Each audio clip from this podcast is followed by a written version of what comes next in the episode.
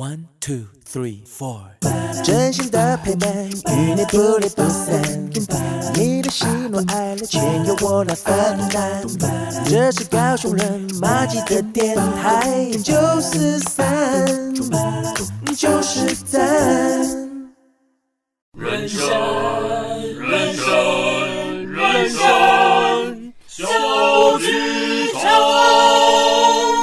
朋友们，在演出开始前，请容我们提醒您：演出中可以用手机、用电脑、用收音机，但请不要拍打、喂食或是转台，拜托。如果您都已经准备好了，请让我们一起走进人生小剧场。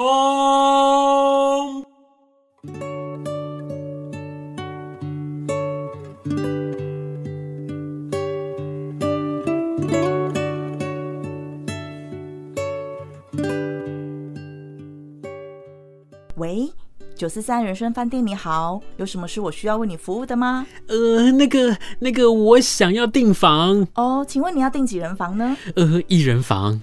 一人房啊，不好意思，现在疫情期间我们不开放一人课程哦。啊，Hello，所有的听众伙伴们，你没有走错地方，也千万不要误会。为什么今天我们用这样的方式来跟大家开场呢？其实啊，今天呢，汉轩哦邀请到了一个很斜杠的朋友来到了现场，来跟大家一起分享。而且你现在收听的是九四三人生小剧场。好，有一天我们变成大饭店的时候，我们也会通知大家了，好不好？那今天呢？汉轩为大家邀请到的呢，是汉轩的很好的朋友，他叫做仙姿。Hello，仙姿。Hello，大家好，我就是汉轩。每次看到我都会问候我的肝的仙姿。是，每次我都人家都误会说啊，他是你喜欢的人吗？每次都告诉他说小心肝。对，每次每次见面完之后就说你要小心肝。我说嗯好。为什么会小心肝？等一下我们在我们的访谈里面呢，我们会来跟大家分享到底为什么。那我想呢，我一开始我还是先请仙子来跟大家。介绍一下你自己好不好？好的，没问题，谢谢汉轩。呃，我是仙姿，其实呢，我是一个剧场表演工作者。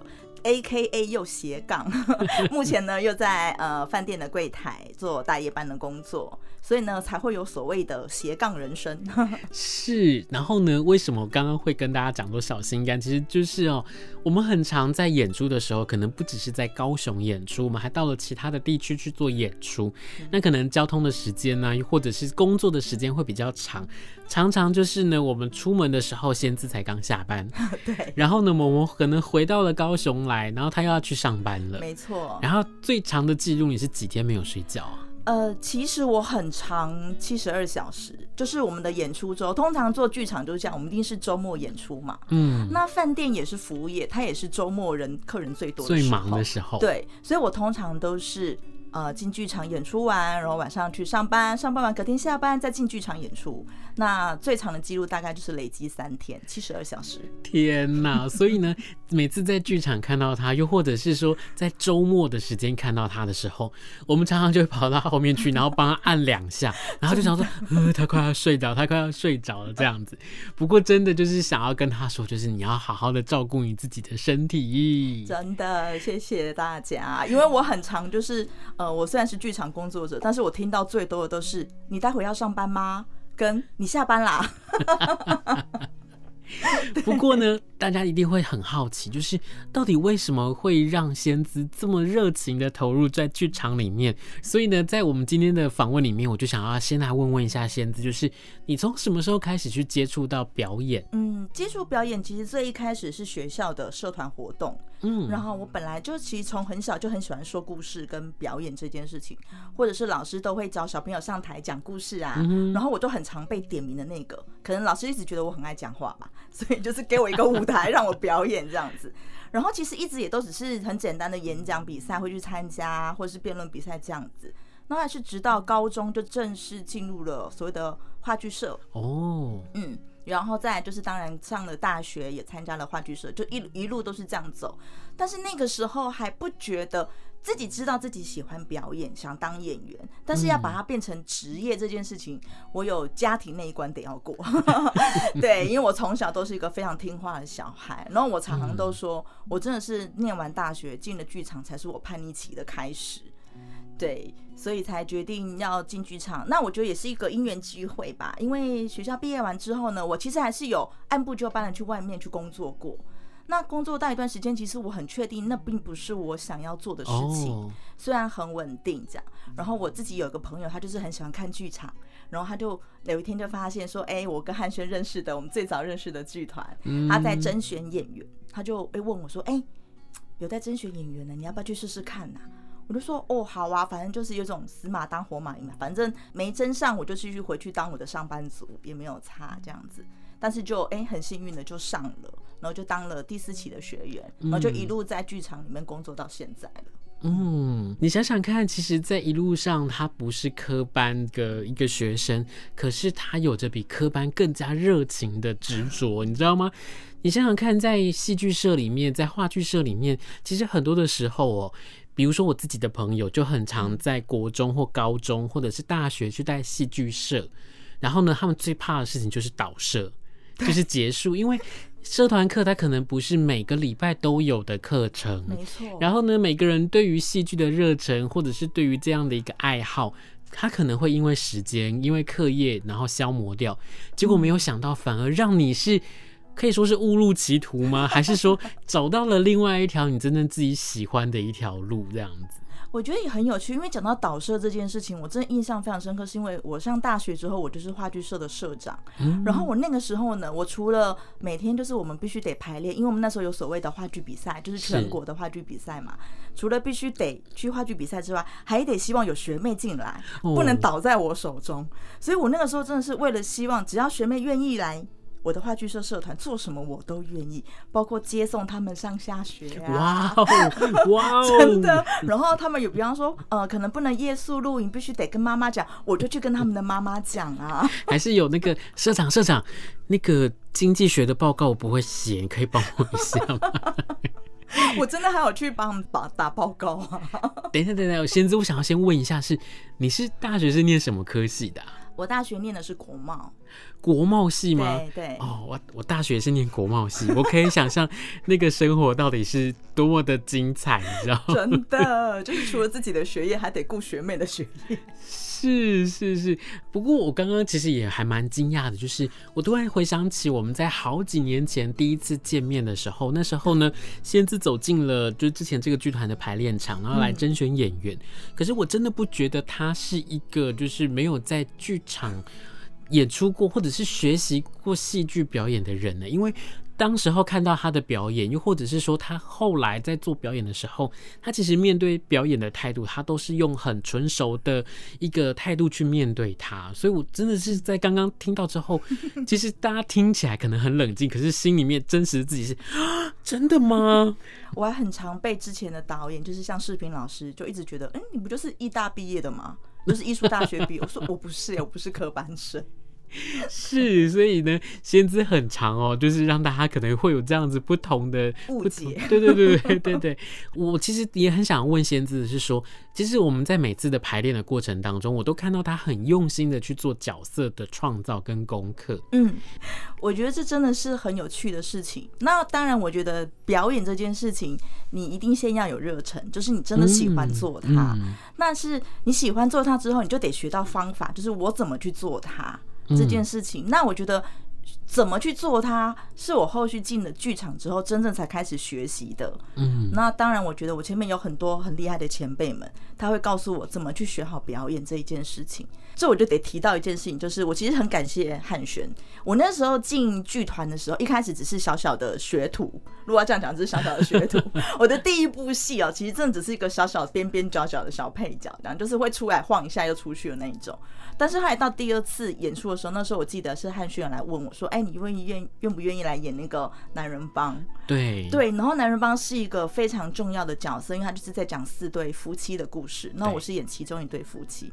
我当时也觉得很惊讶，说啊，我才刚进剧团第二年，然后我其实就是个从学生，然后刚要进剧场开始真的可以表演的时候，就要找就要找我演这样的角色，但是其实是很兴奋，那也很紧张。然后我那时候就知道说，哦，这个角色他是一个老师，他是一个钢琴老师，嗯，所以我那时候想说啊，我不会我不会弹钢琴，哎，怎么办？可是戏里面有一段要弹西风的话，对，我就很紧张，然后马上去找我的朋友，因为我的朋友是从小就学钢琴的。我说：“哎、欸，怎么办？怎么办？我戏里面我要我我得弹一首西风的话。”他说：“没关系，你放心，我帮你找我的老师来，你就是每天去他那里学。”然后，然后他就帮我把指法弄好，然后就说：“你就去那边，然后去找他的指导教授。”然后每次我就每次去都按电铃，哦，然后就去就去那个钢琴老师那边学弹，然后学了大概就是一个月之后呢，终于进我们排练场要排练了。嗯、然后那个时候才知道说：“哦，原来我不用弹呢。” 刚刚呢，先是在在描述的时候，我就开始一直在回想说，不对啊，我记得在场上那个琴是假的耶，没错。然后呢，就是哎、欸、哦，他原来在这个。故事的在演出的背后，其实时隔这么多年，我今天是第一次发现这件事情，我真的觉得太好笑了。但是这也真的是，我我觉得是，虽然他不用真的弹，但是你要真的去知道说，呃，比如说他怎么弹，他的指法，或者是他整个的过程当中，到底要怎么样去把它表演出来。其实表演它只是我们把真实的生活再一次的放在舞台上。重新的去做一个呈现而已。对，就是你在进入这个角色之前，你先要花很多的方式去过他的生活，或者是去了解他是怎么样的人，或者是去观察跟模仿，或者是你心目中有一个这样角色的形象，嗯他可能是你的谁谁谁，那你就去模仿他跟观察他。那当然，你不一定要变成他，因为你最后真实带到排练场的时候，会有导演去帮你做调整，然后你会有其他的演员，你必须要去跟他们做互动跟配合。嗯，那那是一个演员们之间的抛接跟角色之间的互融。它会有很多新的东西在后续产生，它不会一开始就出现在大家进剧场看到的那个样子。嗯，可是那是我们前期演员得做的功课。那当然，比方说弹钢琴这件事情，那也是一开始我的认知是这样。可是就像刚才汉勋讲，就是哦，当我知道指法是什么时候，我就要学，我要怎么开始，然后让那个音效。知道我要跟戏了，嗯，好，这个是反而是进了剧场之后，我们才知道原来这个也是一个 Q 点，我们俗称 Q 点的东西。对，那你演员要怎么做你的表演，让音效知道说，哦，他要下了，他要弹琴了，这样子。所以其实有很多很有趣的事情。是啊，所以呢，刚刚在听完之后，我也在想说，嗯，难怪，难怪仙子每次在进了排练场或者是上台演出的时候。他都不是让我们会担心，或者是 有点像是棒无假操的感觉，你知道？就是其实仙姿来，我们就会很安心，因为我们知道说这个角色交给他，他就会去创造出他的生命。我们都在说，仙姿其实进到了排练场或者是上台演出的时候，都是让我们觉得非常安心的一个人，而且也是一个可以。仰赖的伙伴，因为在这个过程当中，唯有彼此仰赖，然后彼此去给彼此支援帮助，我们才能够让舞台上面的故事活得更加的精彩。真的，我成为演员这么多年以来，我觉得做好自己的事情，那已经是最基本。就是你说背好台词或什么，因为我常常会遇到很多观众来问我说：“嗯、那台词那么多，你怎么把它背下来啊？”但是其实你随着排练的过程当中，你当它变成是你每次你一开口就是会说的东西，它就是这个角色会说的话，所以其实反而台词背不背得起来，对我来说从来都不是问题。比较大的问题通常会是我这么说是对的吗？是这个角色想要说的吗？然后是编剧想要表达的吗？是导演要的吗？通常比较多的是会是这方面的融合这样子。对，会是这方面的问题比较多。那我觉得，其实对演员来讲，最大的考验真的就是伙伴，就是跟你对戏的那个人，你能不能给他足够的力量，跟你有够不够勇敢，就是你够不够力，就是如果他今天真的有一些状况了，你能不能跟着他一起把这件事情完成？我后期有很多时候其实是真的都都是在做这件事情，就是可能他需要扶持我，我也需要扶持他，然后我们一起真的是得要一起，这出戏才会好看。这让我想起仙姿在之前我们一起合作的一出戏，叫做《媳妇的厨房守则》。对，在里面呢，其实有一段戏哦，是我们所有的演员们，他们会有一段很长的独白。对。那其实独白在进行的过程当中，对所有的观众来说是帮助我们去了解这个演出或这个角色，呃，比如他的脉络是什么，又或者是他为什么会这么做，或者他内心当中真正想说的话。没错。可是呢，在那一次演出的时候，我每一次只要听到仙姿，然后呢，那一次呃，你还必须要用闽南语来讲，对不对？用台语来讲，对，全台语。重点是在讲的这个过程里面，他真的可以打动我们在前面的。的每一个人，因为那段在讲的时候，你是刚好在厨房里面，对，是在那个舞台的最后面，对，最深处。可是那个力量，或者是说那个那个，就像是切洋葱的那种感觉，它是从后面那样飘出来，然后我会深刻的去感受到说，天呐，就因为他在戏里面演的是我的妈妈，对。我的妈妈竟然背负着这么大的压力，然后这么大的责任感跟使命感把我带大，然后让大家不会看不起我们，然后让大家在我们的生活当中可以过得好像正常人一样。嗯，然后其实这些很多的背后都是我们感受不到，然后呢，透过了他的台词，我精准的去感受到，哇，原来是这个样子。然后也因为这场戏之后。对于妈妈的态度，又或者是对于妈妈的这个互动，完全改观。但是我们可能从表演上面会呃用不同的方式来做，可是心里面是产生了认同他所说的话，然后呢，也在这个过程当中真正的去认识到，哇，仙姿真的是。让我们觉得很开心、很安心，而且是一个很推荐、很棒的演员。真的是谢谢汉轩的称赞哦。其实我觉得那一场戏，我每次演到那边，我情感都很丰厚。但我觉得那个丰厚是来自于我们的舒静导演，就是我们呃《媳妇的厨房守则》的导演跟编剧。我觉得他很懂女人啦，所以他写的那一段妈妈的独白，我真的是从第一次读本的时候，我就非常有感觉。虽然我不是妈妈。但是我完全懂那个妈妈当时为什么这么做，跟她遭遇了什么这样子。那我觉得再加上就是因为我在里头是演一个闽南的媳妇，那我觉得台语有一个很强大的生命力量，就是那个台词，如果今天你是用国语来说，也许是感人的，但不会觉得是一个那种油麻菜籽，你知道，就是草根性那么强，就是一个闽南媳妇嫁进了客家村，她如何带大两个小孩的那个坚强跟坚韧性，嗯，那我觉得透过语言，透过台词，对我来说，我还是得在表演的状态下去完成这件事情。可是我觉得其他的部分已经都加好很多分了，我就只是忠实的去完成它就好了。嗯，刚刚呢，仙子帮我补充了一个很重要的重点，就是呢，她现在也不是一个妈妈，她也未婚，但是他在戏里面，他常常让我们就是，比如说我之前还找他演离婚的，对，然后呢，演出妈妈的，然后丧偶的都有，重点是他都可以很很精湛的在舞台上面去刻画出这些角色来，我觉得这可能也跟你的工作有关系吧。对，其实。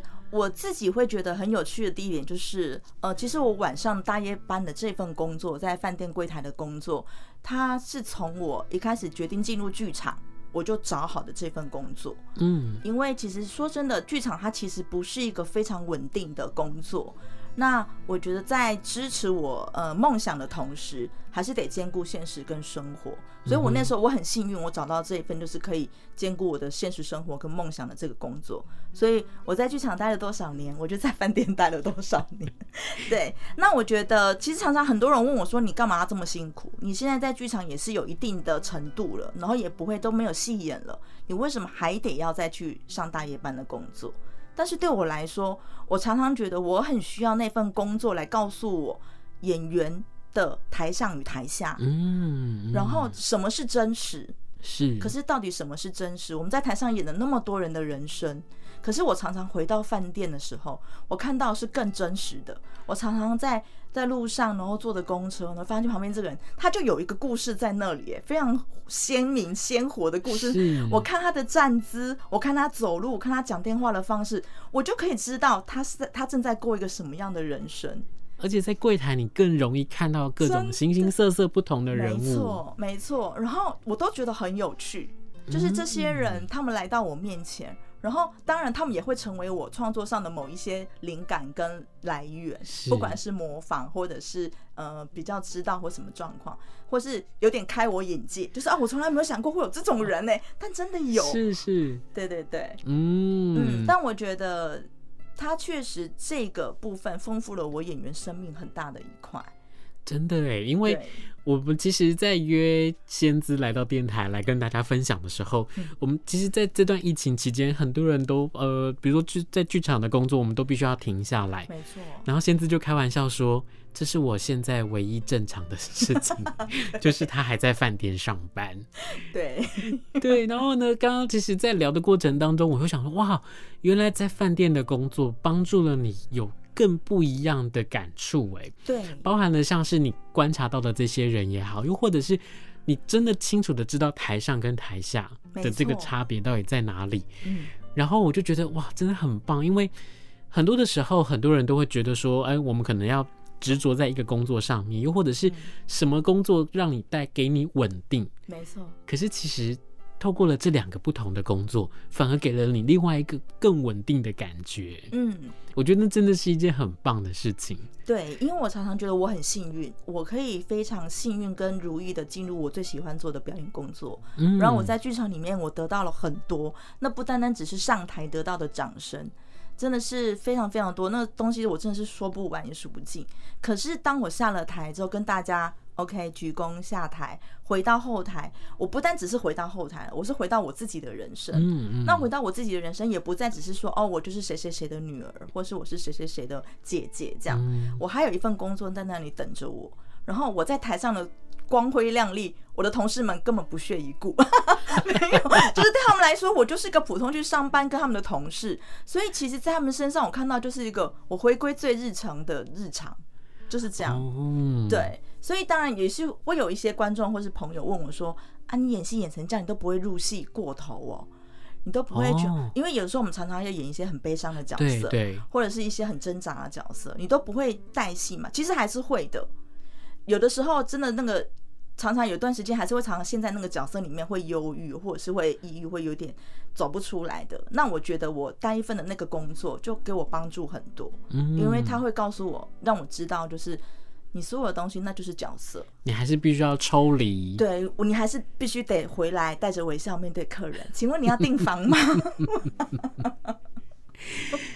我真的觉得哦，就是呢，在生活当中，其实很多人会说，可能斜杠的人生他是很辛苦的。可是，其实刚刚透过了仙子的分享，大家会不会觉得说，其实这样子反而是一个更幸福的事情呢？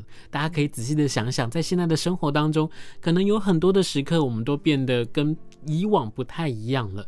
比如说，刚刚我跟仙子，我们就在聊说，在线上上课的这件事情。真的。然后在现在的疫情底下，可能有很多，比如说饭店的工作也变得跟之前也不不一样了。对。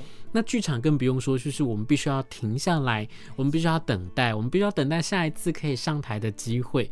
可是，其实在这个过程当中，我们也不断的去累积各种不同的可能。比如说，我们去看到更多不一样的人，我们去听到更多不一样的故事，又或者是在我们的生命里面去创造出更多的可能性。我们在未来在剧场里面，又或者是在现在，我们可以用更多不一样的方式来面对这么严峻的生活。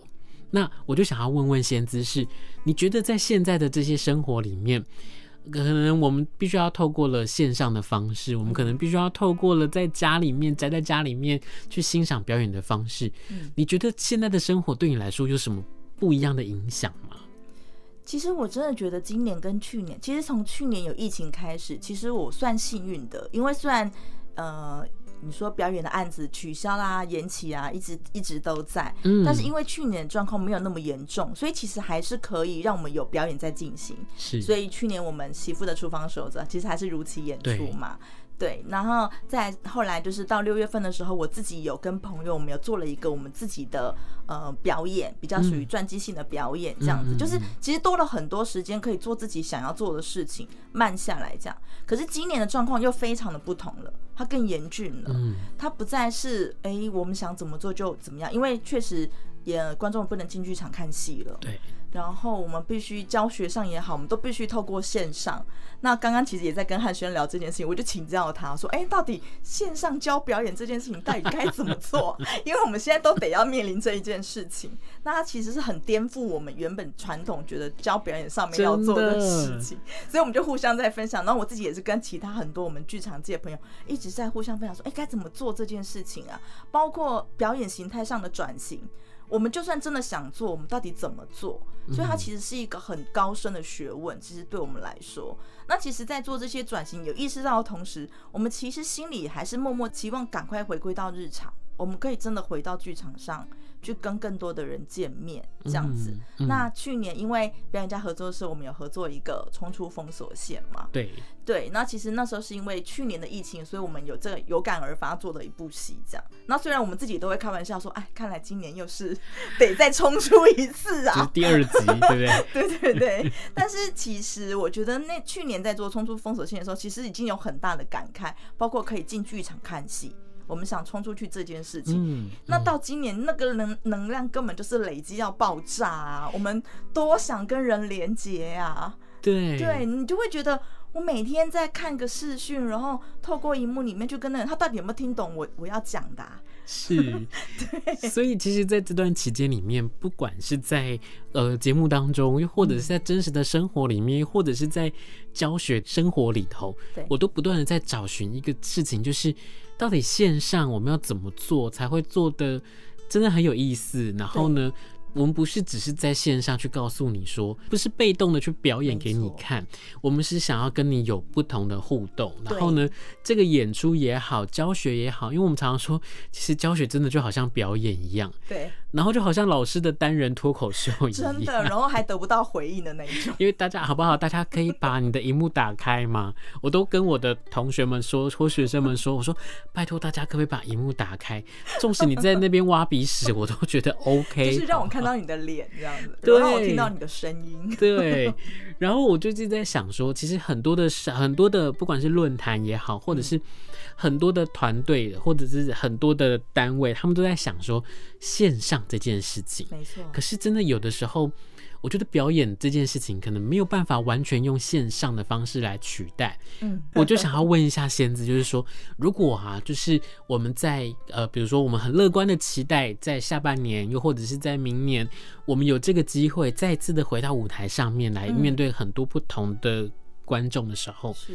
你想要跟他们分享些什么呢？其实我觉得这真的很奇妙的事情是，表演的形式百百种，嗯，然后现在的线上，其实也许对某些观众就会觉得啊，我每天都在看电视剧啊，嗯，我也在看电影啊，它也是来自荧幕上的东西啊，剧场做线上有很难吗？但是如果你真的进过剧场看戏，你就会知道剧场为什么需要跟观众面对面，嗯。那个整个空气间的氛围跟那个流动是无法用任何高科技去取代的，嗯，跟去形容的。那其实从以前在剧场演出的时候，我们演员其实一直都有被，我不能说它是一个使命，但是它是一个我们身为演员里面一个自觉，就是我今天在扮演这个角色，我就是在替这个角色说话，他有他的故事想要讲，才会被放在舞台上。嗯，那他可能只是一个你的家人的故事。或者是他就是甚至是你自己的故事，只是有人代替你说出来了。以前我们很单纯觉得，哎，演员扮演角色的使命在这里。可是经过这一年的疫情之后，现在还有机会进到舞台里头，然后跟现场观众直接直球对决的话，那我真的觉得真的没有什么好多说的。我们真的就是会发挥我们大概百分之两百的力气，告诉你我想说什么。对，我替你说出了你想说的话了吗？嗯哼，对。是因为刚刚的仙子在讲的时候，脑海中跑出来的画面都是我们在每一个演出的现场，然后仙子遇到的跟观众之间的互动的状况啊，又或者是说他自己遇到的状况，跟观众的互动，比如说我们刚才讲冲出封锁线的时候，跟观众的互动，然后呃可能要互动的东西不见了，又或者是要互动的那个观众不理你，或者是他的反应超热情的，没错。你们想想看，这些东西有办法在线上跟大家来做呈现吗？嗯，它真的是少了一份这样子的一个人跟人接触的这个温度跟情感。没错，所以我们真的也很期待，就是我们在未来，我们可以有更多的机会跟大家分享我们在剧场里面表演领域里头可以跟大家分享的这些故事。